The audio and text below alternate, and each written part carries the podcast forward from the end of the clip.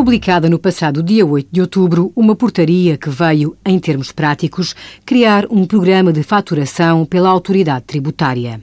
Este funciona de maneira idêntica ao que existia para emitir as faturas recibo eletrónicas, mas possibilita que seja utilizado por um maior leque de utilizadores.